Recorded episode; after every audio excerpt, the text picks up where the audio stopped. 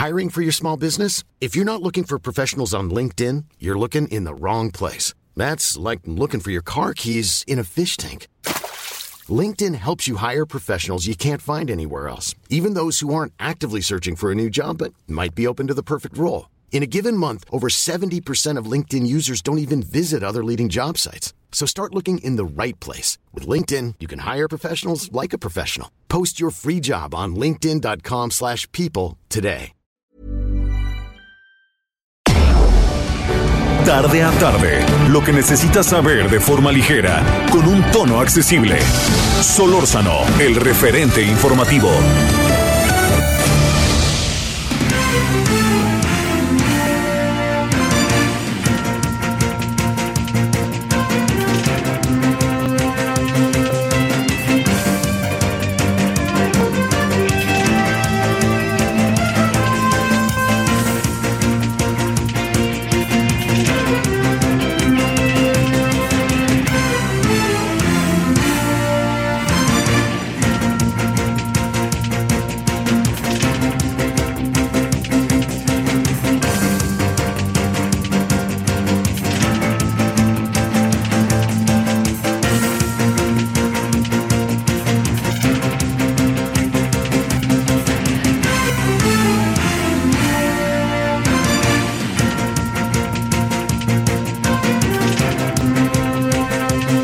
Buenas tardes, iniciamos la semana referente 17 con 1 en la hora del centro, último lunes del mes de marzo.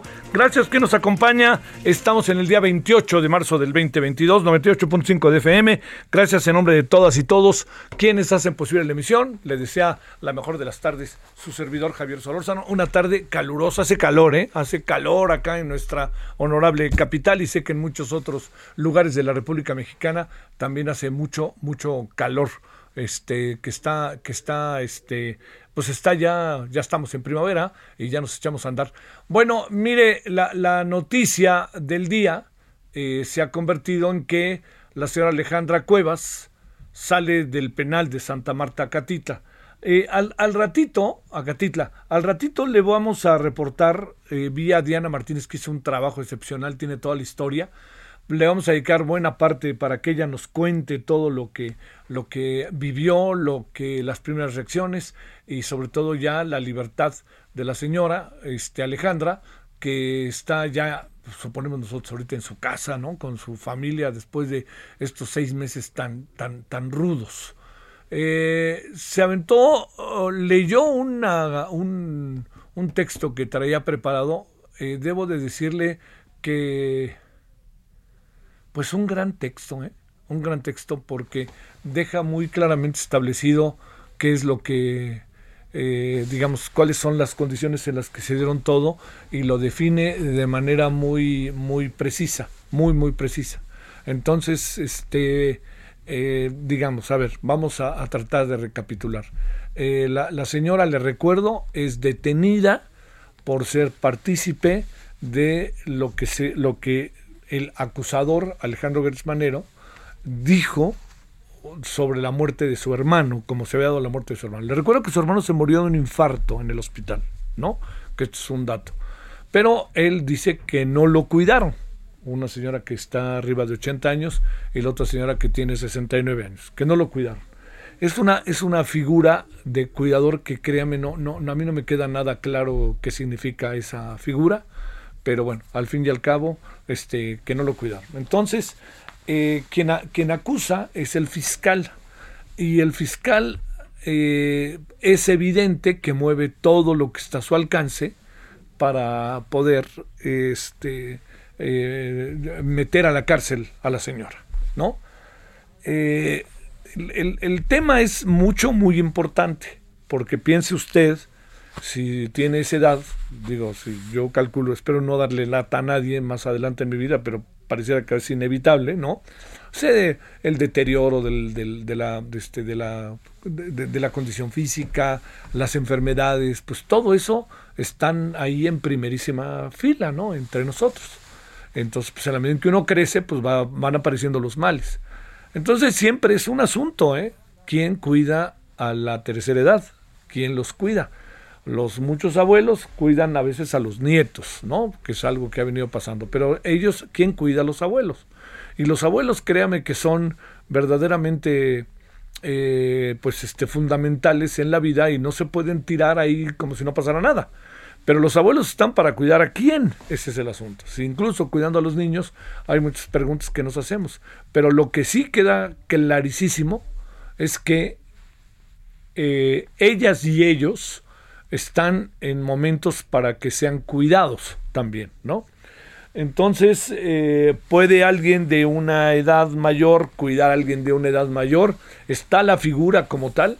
No, y hoy lo definió de una manera extraordinaria la Corte. La verdad, ¿eh? Fue, además fue contundente, 11-0, ¿eh? Los 11 votaron a favor de la el, este, lisa y llana y la libertad inmediata. Aquí ganó la justicia. Es muy interesante lo que pasó como sociedad, porque la justicia ganó en el sentido de que está en un, eh, digamos, eh, que, todo se fue al máximo tribunal y el máximo tribunal, eh, si algo hizo, es eh, revisar a detalle el asunto, y ya que lo revisó a detalle el asunto, primero pasó lo de hace 15 días, tres semanas, y ahora ya pasa lo que tiene que ver con una decisión que además es inmediata. No solamente otorgó la libertad, sino dijo, otorgó la libertad inmediata. Por eso es que usted ya vio a la señora, eh, seguramente ya la vio por ahí, en la, ya en su camioneta o en su coche o lo que fuera, y ya se va, y ya está seguramente ahorita en su casa. Bueno, yo, yo le diría, eh, eh, un argumento es si existe la figura imputada a la señora Cuevas. Y no existe como tal. Jurídicamente no existe. Bueno, y además yo le diría, eh, hay también una violación de la legalidad. Eh, déjeme plantearle algo que entiendo que, es, es, un asunto que se tendría que poner en la mesa. No se va a poner, ¿eh? Por parte de quien debe. El asunto está en si, a ver, plantearlo, planteándolo de esta manera, si realmente bajo las condiciones en las que se dio todo y el desenlace de las cosas, el acusador debiera seguir siendo el fiscal. Que conste que lo que dije es, ¿no? Porque además, digan lo que quieran que lo grabaron en su casa, pésimamente hecho, fuera de la ley, pero recordemos todo lo que dijo el procurador, el fiscal, y que nosotros escuchamos respecto a que tenía cuatro de la corte, respecto a su propia familia, respecto a la señora, todo eso, la gran pregunta es, ella, él puede seguir en ese cargo, porque si hay todo el conjunto de violaciones y las acusaciones que había, y que se dice que esas figuras ni siquiera existían, pues la gran pregunta que uno se hace es, la verdad, ¿eh? puede seguir ahí siendo que pues él, los, él lo debió haber sabido, el que acusaba, ¿no? Y resulta que es el abogado de la nación. Es, son muchos asuntos los que se han dado ahí. Eh, yo le confieso que a mí me da este, mucho gusto. Bueno, primero porque es un acto de injusticia, ¿no? Y el acto de injusticia como tal este, pasa a, a, la justicia, de la injusticia se pasa a la justicia.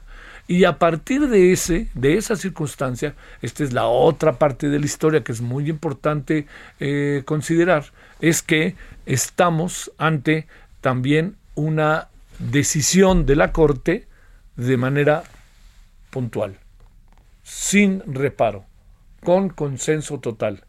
Y que la acusación de que la acusación y los seis meses en la cárcel en sentido estricto no tenían por qué haberlos pasado la señora, ni siquiera tenía que haber pasado un día la señora.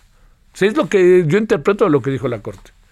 Y entonces, ya con todo esto que le acabo de mencionar, quien acusa y quien argumentó la acusación debería de saber todo esto. Y sin embargo, algo pasó en el Poder Judicial de la Ciudad de México en donde dijeron, cárgatela, órale, échala, y te la metes al tambo. Bueno, la gran pregunta es, y ahí yo me pregunto, ¿qué, no hay una responsabilidad? ¿No tendríamos ahora que pasar por el terreno en donde quienes eh, llevaron efecto todos estos actos deban de ser sancionados? Me pregunto, ¿no tendría que ser? Es que está muy a la vista lo que pasó. O sea, no, no, no, no estamos, o sea, la contundencia del trabajo de la Corte es lo que me llama la atención. ¿Por qué? Porque la Corte está diciendo, oigan, vean lo que hicieron aquí. Es una desfachatez lo que hicieron, nada es legal. Y lo metieron, la metieron a la cárcel bajo argumentos pongamos en este en cómo se llama pongamos entre comillas de carácter legal bueno yo ahí, ahí, ahí dejo este asunto, lo vamos a ir ahorita muy a detalle para que sepamos este todo lo que, lo que ha sucedido el día de hoy para ponerlo en la mesa. Bueno, esto es lo primero que hay que revisar. Segundo, se acerca, se acerca la revocación de mandato y se acerca la discusión que quieren a fuerza llevar efecto en Semana Santa sobre la aprobación eventual de la de la este de, la reforma eléctrica. Eh, a ver, yo yo le pregunto para que lo pensemos juntos y si le parece vamos de aquí a los próximos días estar reflexionando. ¿Conviene votar? ¿No conviene votar? Esto es antes que nada una situación suya. Es muy importante verlo así usted como ciudadano, ciudadana, sabrá si sí o no. Eh, es muy importante informarse, mucho, muy importante. Quienes piensan que al no acudir a la consulta se le da un golpe al gobierno, es una manera de ver las cosas. Porque también se podrían ver de otra manera. Usted no está de acuerdo con el presidente, pues haga algo, este, vaya y hágaselo saber a través de la consulta, porque la consulta tiene muchas virtudes, más allá de la forma en que se está haciendo. La, consulta es una, eh, le diría yo, es algo que estamos empezando todos a aprender, ¿no? Podemos, queremos que siga o no siga un mandatario. Lo mandata la Constitución, no hay manera de que diga el señor que no. ¿no? O sea, el Señor se queda porque se queda. Y si me lo dice el pueblo, vámonos para afuera, pues este, entonces cambiemos la constitución que diga en caso de que, y entonces ya metamos este, todo lo que tiene que ver con, con, con esto. Pero lo que sí me queda muy claro es que estamos en un momento en que hoy la decisión más importante es si en el corto plazo, si votamos, si participamos o no de la consulta. Yo tengo mis pros y mis contras, ¿eh? así tal cual se los digo. Hay muchas cosas que yo veo positivamente respecto a la, a la consulta, pero hay otros que no me gusta por una razón, porque me parece que además todo el ataque que tiene el presidente hacia el, hacia el INE, en mi opinión, lo he dicho varias veces, tiene que ver más con sabotear al INE que con otra cosa. Y eso, yo en eso no estoy muy de acuerdo, ¿no? Muy de acuerdo porque me inquieta profundamente que lo que quiera al final del camino del presidente sea hacer un INE a su imagen y semejanza. Y eso no yo creo que el presidente debe de considerar todas las críticas que tiene hacia el INE o ya al IFE, de dónde procede la crítica. ¿Qué, fue el INE quien decidió que perdiera o ganara?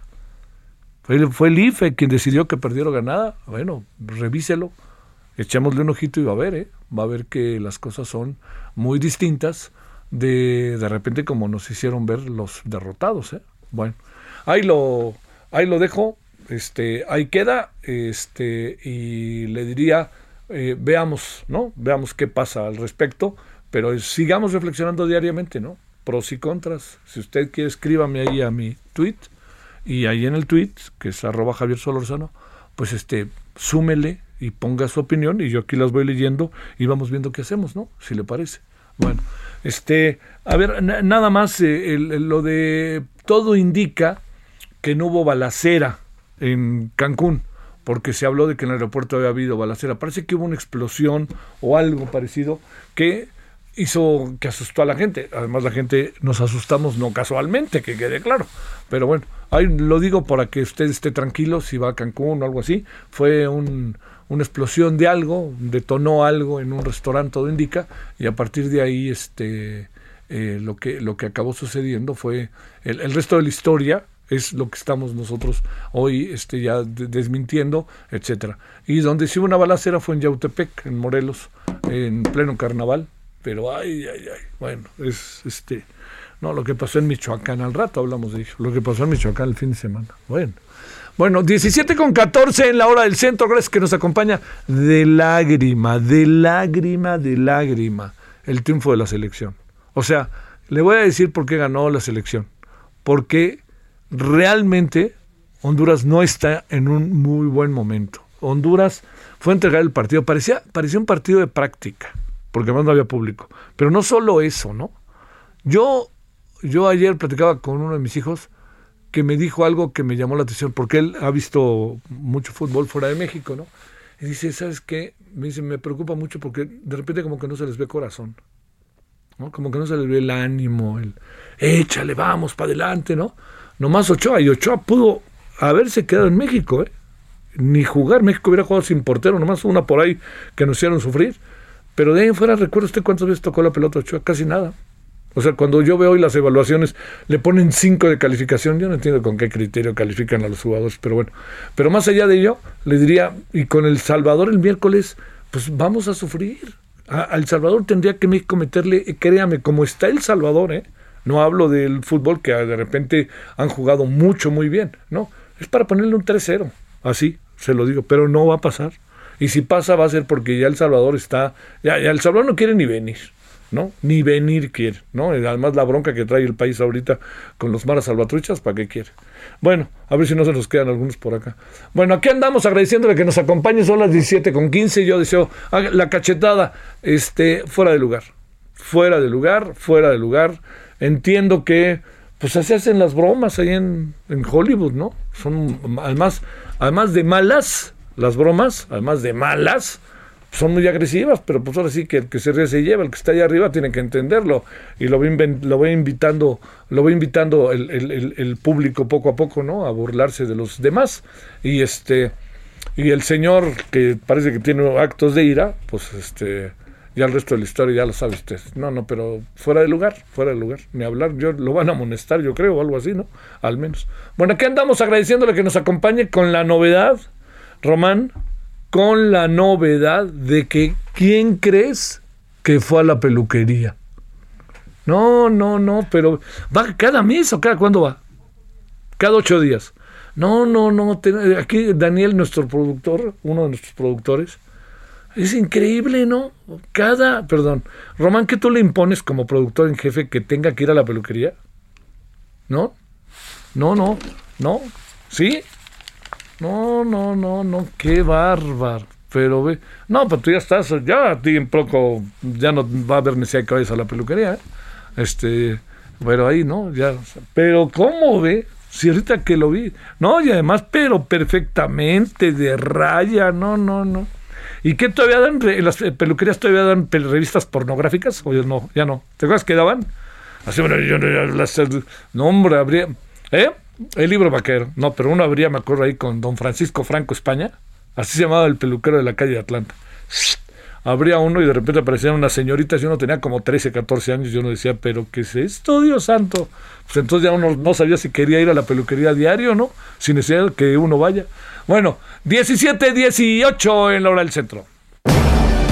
Solórzano, el referente informativo.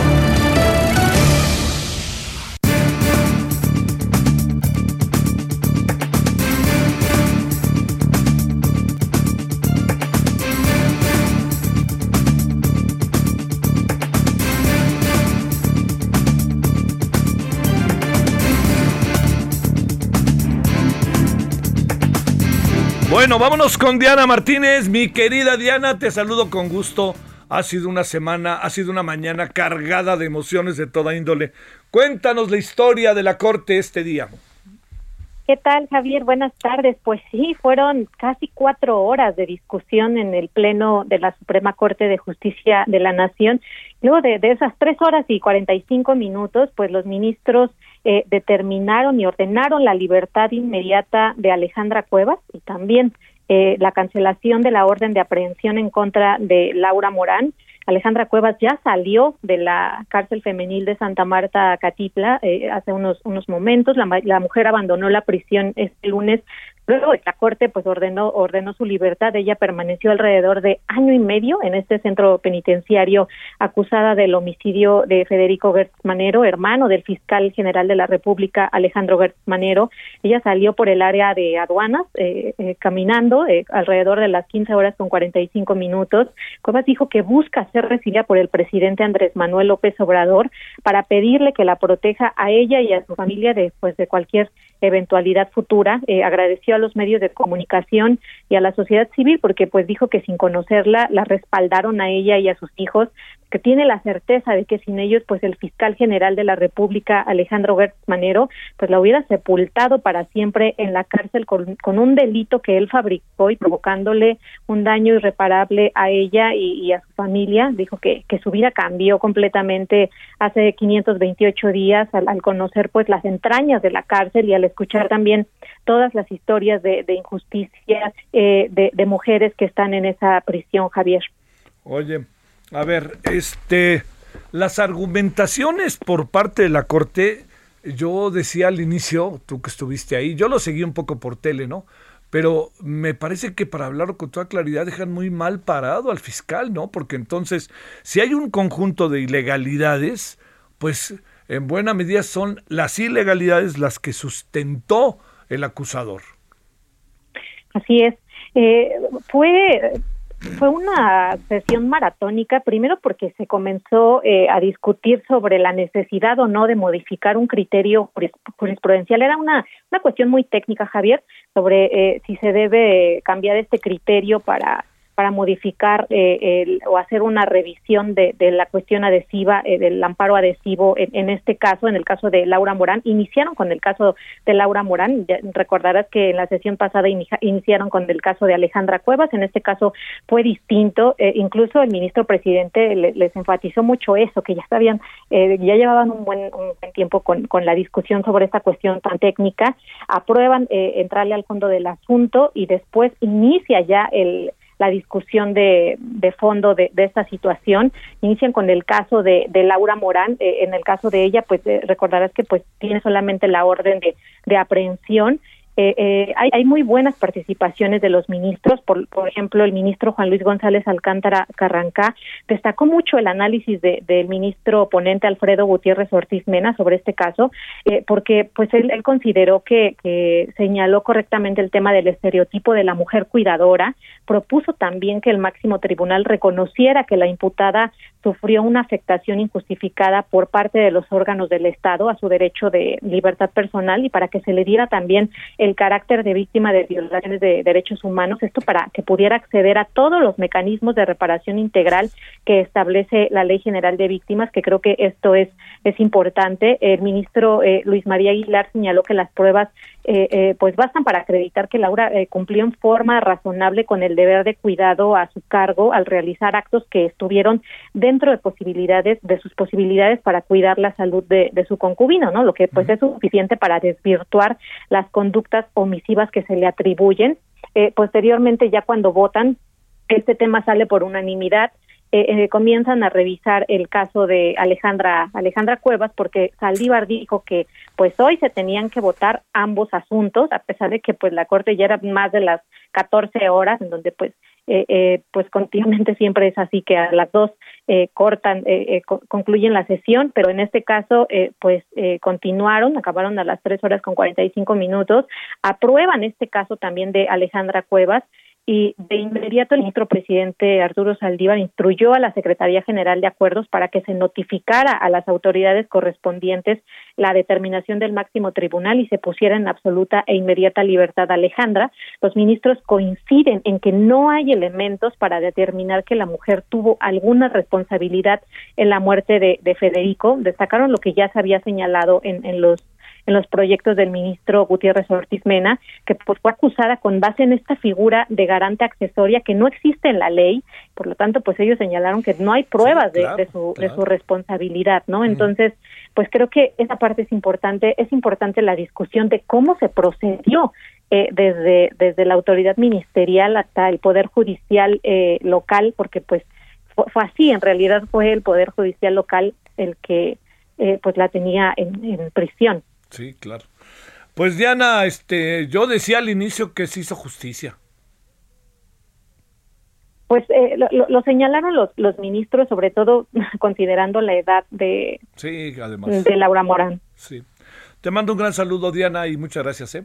Buena tarde. Gracias. Pues bueno, eh, yo le diría, eh, ahí dejemos el asunto. Eh, en términos de lo importante que es el hecho de que la señora ya esté en su casa, ¿no? Que eso es muy importante. Pero segundo es, ¿se va a quedar así el asunto nada más? ¿O vamos a entrarle de otra manera? ¿Qué vamos a hacer? Es como una pregunta que no es menor, ¿eh? ¿Qué vamos a hacer con todo este desaguisado que hicieron, en donde utilizaron la ley para hacer lo que querían hacer, que era meter a la cárcel? Que al final salió de la cárcel con plena justicia. Pausa. El referente informativo regresa luego de una pausa. Estamos de regreso con el referente informativo. En el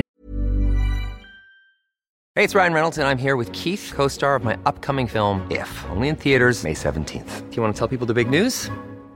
All right, I'll do it. Sign up now and you'll get unlimited for $15 a month in six months of Paramount Plus Essential Plan on us. Mintmobile.com slash switch. Upfront payment of $45 equivalent to $15 per month. Unlimited over 40 gigabytes per month. Face lower speeds. Videos at 480p. Active Mint customers by 531.24 get six months of Paramount Plus Essential Plan. Auto renews after six months. Offer ends May 31st, 2024. Separate Paramount Plus registration required. Terms and conditions apply if rated PG. Referente informativo, le presentamos información relevante. Francisco Javier Moreno Montaño fue nombrado como nuevo subsecretario de Control de Tránsito de la Secretaría de Seguridad Ciudadana de la Ciudad de México. El titular de dicha secretaría, Omar García Harfuch, afirmó que Moreno Montaño cuenta con más de 16 años de experiencia en instituciones policiales federales, estatales y municipales. La Suprema Corte de Justicia de la Nación aprueba por unanimidad amparo Laura Morán e inmediata liberación para Alejandra Cuevas.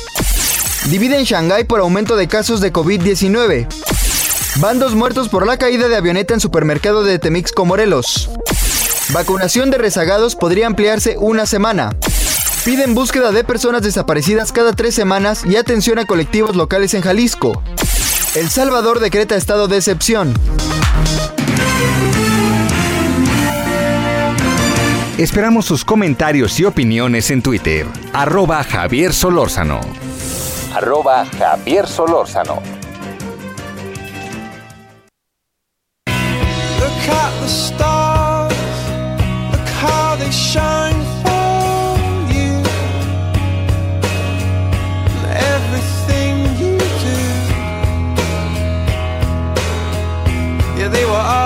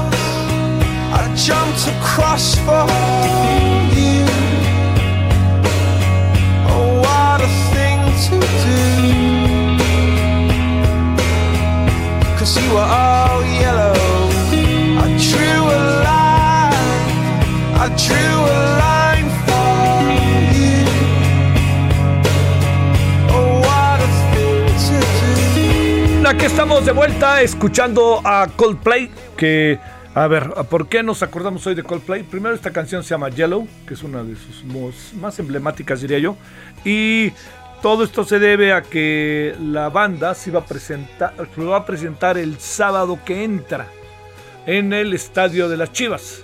Y este eh, la, la- la- cuestión es que el sábado eh, es un buen partido, ¿eh? Chivas contra Monterrey. Además habrá que ver con el señor Bucetich, ¿no? Que regresa ahí con las Chivas después de lo de cómo lo trataron, para decirlo claro, para no decir nada más. Bueno, la cosa está en que el partido fue reprogramado. ¿Por qué? Pues porque está Coldplay. Y este y bueno, eh, qué bien, qué bien, este eh, es una banda y además que la gente se distraiga, se va a llenar y el fútbol no está ahorita en un muy buen momento, hay que reconocerlo. Bueno, oiga, y por cierto, este no quiero pasar por alto de unirme al regocijo que fue este el que participara un mexicano Eugenio Derbez en la película ganadora del Oscar. ¿eh? A mí me da muchísimo gusto. Los que no sabían quién eran, que dijeron no sé ni quién es ese cuate y se quedó con la familia Peluche, yo creo que se han perdido muchas cosas que ha hecho últimamente y esta evolución tan interesante que ha tenido como actor de comicidad para salir incluso en películas este, hollywoodenses, que no es fácil entrar y que ya lo va colocando. Yo no he visto la película, pero dicen que tiene un papel realmente muy, muy, muy interesante, diría yo. Bueno, 17.35 en la hora del centro. David Saucedo, te saludo con gusto, especialista en seguridad pública. ¿Cómo estás, David?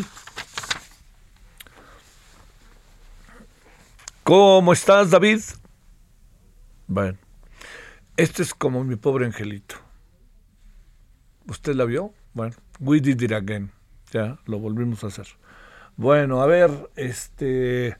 eh, dos temas traemos con David. El primero tiene que ver con lo que pasó en un palenque en donde, se, allá en Sinapecuaro, donde todo indica que 19 o 20 personas, vamos a hablar también de eso, este, son las personas que fueron asesinadas materialmente, que no se vale remitir todo a que lo que pasa es que este, se matan entre ellos, ¿no? Ahí sí.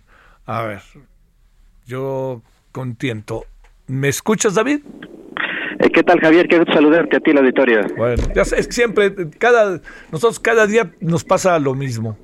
No entra la llamada a la primera, pero ahí estamos otra vez y eso nos da mucho gusto, David. Oye, eh, te agradezco, David, ¿cómo has estado? Excelentemente, no te preocupes, Javier. La tecnología no tiene palabra. No tiene palabra. Bueno, agregaría que otros también. bueno, oye, a ver, déjame plantearte de entrada. Eh, ¿Qué pudo haber pasado en el palenque de Sinapecuaro? Sí, esta región del, estado de Michoacán está en conflicto, se están disputando el cártel Jalisco Nueva Generación eh, y la familia michoacana el control de esta región. Desde principios de año, de hecho, circularon videos en redes sociales en donde el cártel Jalisco eh, tomó venganza en contra de integrantes de la familia michoacana, luego de que estos, a su vez, circularan un video en donde eh, torturaban, asesinaban a integrantes de este grupo delictivo. Esta zona es limítrofe con el estado de Guanajuato, es una zona que comparten un dominio, una alianza que tienen el cártel de Santa Rosa de Lima con la familia michoacana en contra del cártel Jalisco Nueva Generación, que ha enviado de manera sucesiva a grupos de élite, estos muy famosos grupos de élite que conocimos eh, con un desfile paramilitar que se hizo muy conocido luego eh, de un video que circuló profusamente en redes sociales, eh, grupos de élite del cártel Jalisco, específicamente el grupo Pantera y el grupo X han estado haciéndole la guerra a la familia michoacana. No sabemos todavía en función de la información disponible cuál fue el grupo que disparó primero, pero es un hecho que fue alguna de estas dos organizaciones criminales, el cártel Jalisco en contra de la familia michoacana y justo por el control de la zona de Sinapecuaro. A ver, este. eh, eh, es Michoacán de nuevo. No se ha podido hacer nada en Michoacán después de tanto tiempo y después de esa constante presencia de las Fuerzas Armadas que están en un lugar, en otro lugar y en otro lugar. ¿Qué, qué- qué es lo que al final presumes, eh, David, que está pasando? Bueno, esta zona de Michoacán es distinta a la zona que se ha estado, eh, ha sido monitoreada eh, profusamente por los medios de comunicación. Al principio fue evidentemente eh, Aguililla y sus alrededores, después fue la zona ubicada al, noreste del estado, en donde, noroeste del estado, perdón, en donde ocurrió este lamentable asesinato de siete personas que fueron prácticamente fusiladas. Esta zona se encuentra al noroeste del estado. esta zona es una zona que tiene el control la familia michoacana, Carteles Unidos, los Viagras, mafias locales michoacanas, en donde el cártel Jalisco ha estado haciendo maniobras de retaguardia. Es decir, el frente de guerra sigue siendo la zona de Aguililla, pero para poder dispersar hombres, recursos y, que las autoridades estatales y federales eh, no se concentren solo en la zona de Aguililla, eh, el cártel Jalisco ha estado realizando estas maniobras de retaguardia. Los ataca en otros puntos en donde se saben fuertes, pero que obliga a un desplazamiento de tropas y efectivos para aliviar la presión que hay otros frentes, como la zona de Zaguayo y la zona de Aguililla. Son tácticas eh, de ejércitos regulares que están poniendo en práctica a los jaliscienses y que aparentemente les están rindiendo y les están dando resultados. Oye, ¿y la autoridad te diría qué? Porque parece que esto simplemente no avanza, ¿no? ¿no? No avanza en términos de un control, de que la gente esté tranquila. Tú imagínate qué puede pensar la gente que vive en Sinapecuaro después de lo que pasó con 20 personas asesinadas, tal cual, asesinadas, eh, será clandestina o no el bar, lo que quieran, pero asesinadas en, un, en una población pequeña, porque ni siquiera es una este, población grande.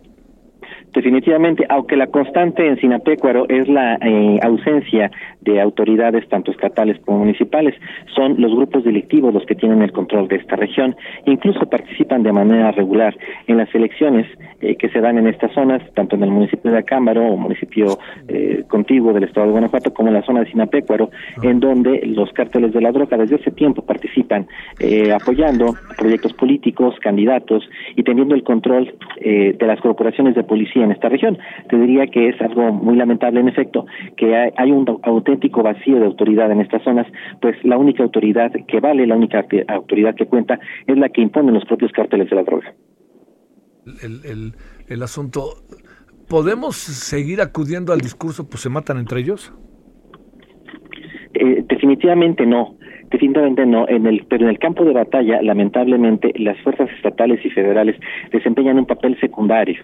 Normalmente son reactivas, y son reactivas porque no tienen eh, los hombres las armas, eh, los recursos como para poder cumplir un frente de guerra tan amplio. Eh, lo que estamos viendo es que el estado de Michoacán se encuentra capturado por grupos criminales, bueno, y no solo Michoacán, evidentemente, también Guerrero, eh, vastas zonas del estado de Guanajuato, toda esta región eh, tiene un dominio criminal en donde las autoridades desempeñan un papel secundario en el campo de batalla. Lo que tendría que hacerse desde hace tiempo, no se animan las autoridades a hacerlo ni a plantearlo, lo que está haciendo el presidente Salvador con el estado de excepción que la única manera de llegar a una paz duradera en muchas regiones eh, muy inhóspitas del país es eh, prácticamente un estado un, estado de sitio, es decir, un militar que dure durante eh, cuando menos cuatro o cinco años no hay posibilidades de pacificar estas regiones del país en donde hay un dominio criminal que está por encima del poder legalmente constituido mediante las elecciones. Las propias autoridades políticas están al servicio de los narcos. Claro, claro, híjole. Oye, pero no ha cambiado esto, no ha cambiado. En verdad, no ha cambiado, digamos, perdón, o, o si ha cambiado de la pasada administración a esta, ¿encuentras que la estrategia es diferente o qué alcanzas a apreciar? Definitivamente no. Había una tesis por parte del gobierno federal en el sentido de que no podían hacer nada con un gobierno de oposición, con un gobierno del, del del anterior gobernador, un enfrentamiento eh, que había entre el gobierno federal eh, y el gobernador Silvano Aureoles. Se pensó que con Bedoya, el actual gobernador emanado de las filas de Morena, habría una sinergia y que podría enfrentarse de mejor manera eh, a los cárteles de la droga que estaban eh, asolando el estado de Michoacán.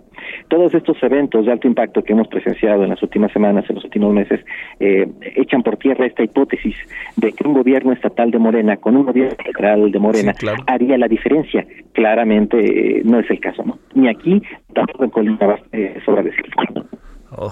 Bueno, cerremos. ¿Qué pasa en El Salvador? Esta decisión tan, tan drástica, pero me imagino que así estarán las cosas por parte del presidente de promulgar estado de excepción.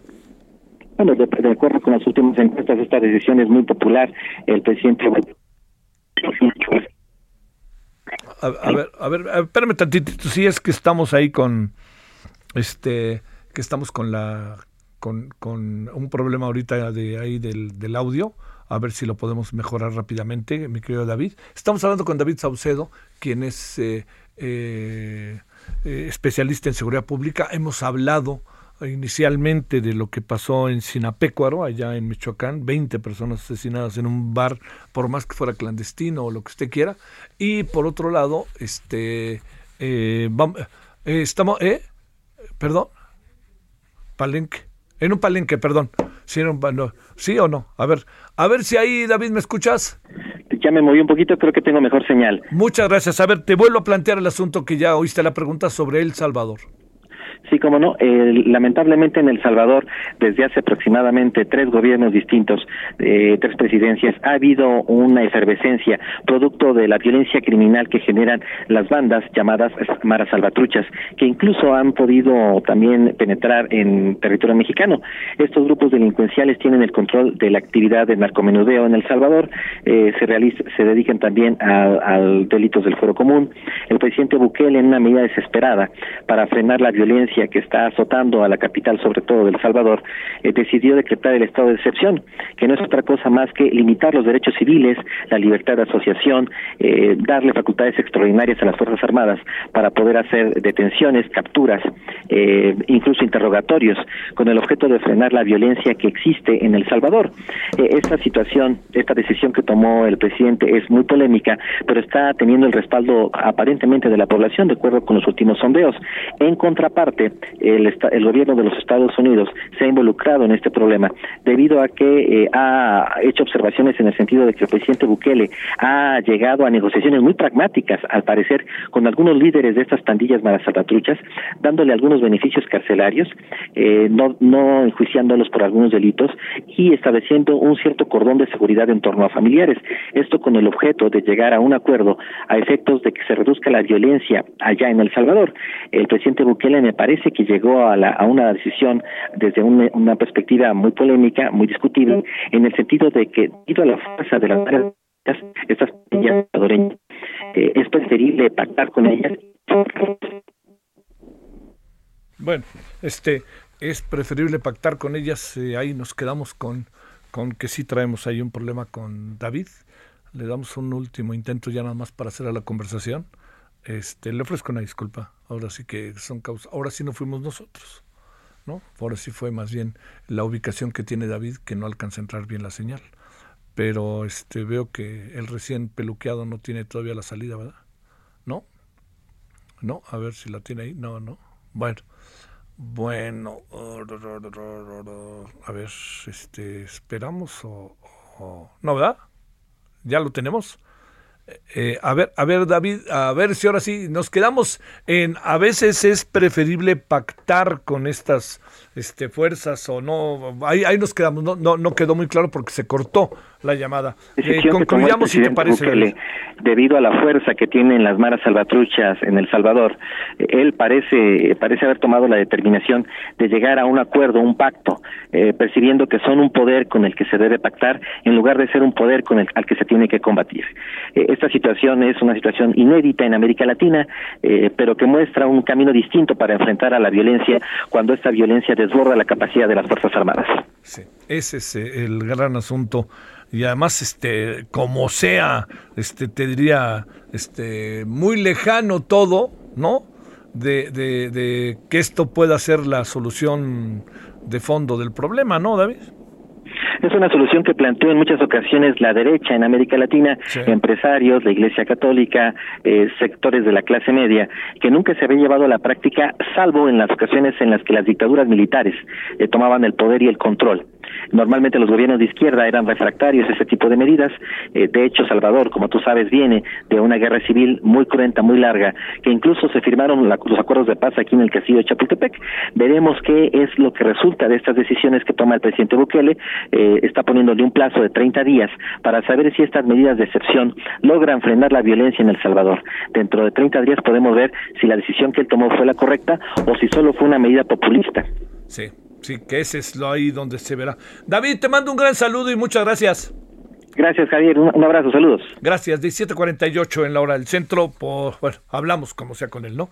Eh, Michelle Chamberlain, defensor de derechos humanos. Michelle, te saludo con gusto. ¿Cómo has estado?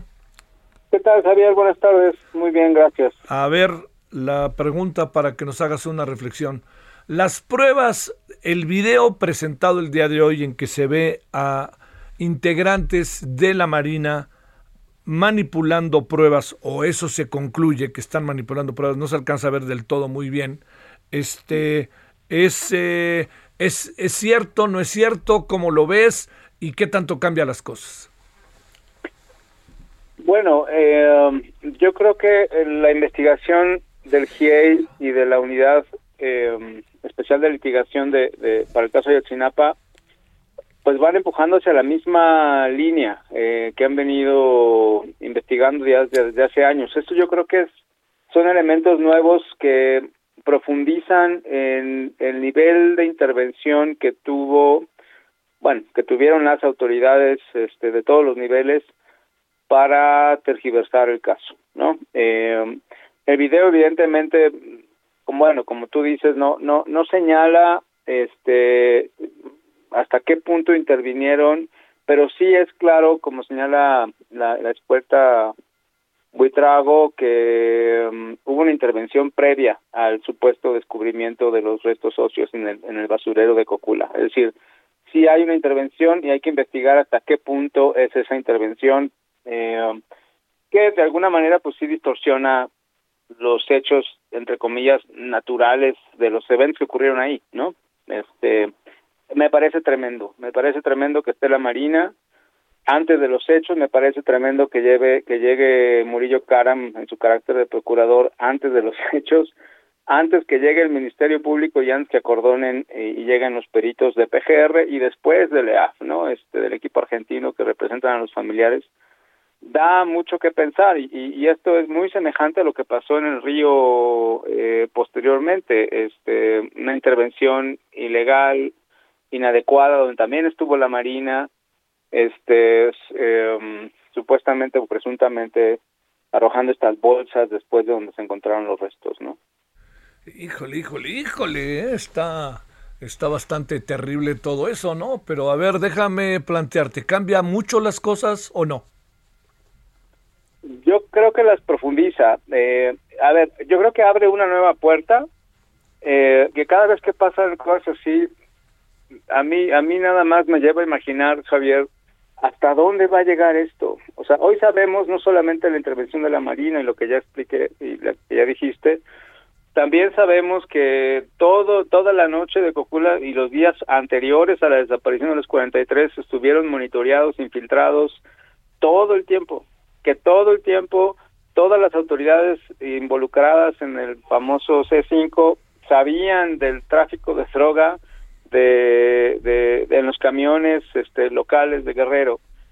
O sea, ¿hasta dónde llega el crimen organizado?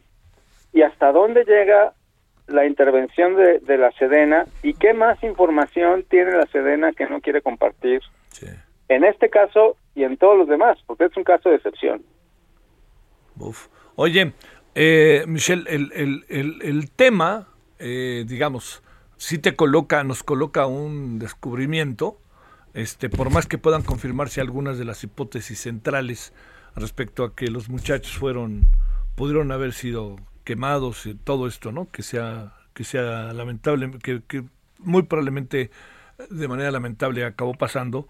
La pregunta es, eh, no, no, no, no se pierde de vista que la propia eh, normal estaba infiltrada, ¿verdad? Sí, y es algo que han dicho los, los, los jóvenes de la normal también, que no es la primera vez que, que, que la normal ha estado infiltrada. Y, y, y, lo que insisten los expertos es, si estaba infiltrada y además fueron acompañados por, por supuestos estudiantes en, en, en este día de Iguala, ¿no? Ajá. Este, esa información la tienen, Javier, desde ese día, ¿no? Desde ese día saben alguna autoridad, muy probablemente el ejército y o la marina, saben desde ese día incluso hacia dónde llevaron a los, a los estudiantes y cuál fue su destino final. Sí. ¿no? Y esa es la información que ahora sabemos que la tiene la autoridad y que no ha querido darla a conocer, ¿no? Eh, es, es, es como ir, es, es rompiendo un muro de impunidad que es muy impresionante. Es muy impresionante porque uno, te digo, eh, no puede más que asombrarse de, de qué, o sea, qué estaba en juego, Javier, qué estaba en juego esa noche con los 43 que tuvieron que hacer todo este montaje. ¿Qué es lo que están cuidando? ¿A quién están cuidando? ¿Tienes una Es- hipótesis sobre eso? Me parece que la respuesta, insisto, está está en, en, en, en, en- en los archivos de la Sedena. Sí. Me parece que tiene que ver con el nivel de, de, de, um, infiltración que ha tenido ya el, el crimen organizado en las instituciones a- al más alto nivel, al más alto nivel, como la Sedena y la Procuraduría en su momento. Eh, um, y el hecho de que incluso dando la orden el presidente de que haya información y esta información no salga o salga a cuentagotas, pues a mí me refuerza la idea de que ese poder fáctico sigue presente.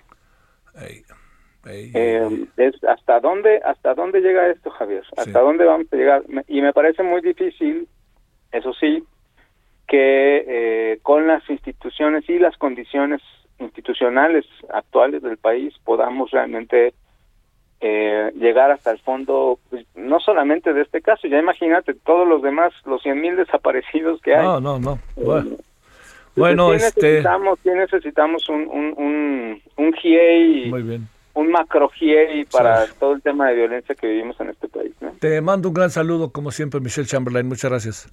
Muchas gracias, Javier. Un abrazo. Gracias. Nos vamos. Lo esperamos a las 21 horas en Hora del Centro con este tema, con el tema de eh, la liberación de la señora Laura Morán y todo lo que tiene que ver y conlleva todo ello. Bueno, hasta la noche y tarde. Adiós. Hasta aquí, Solórzano, el referente informativo.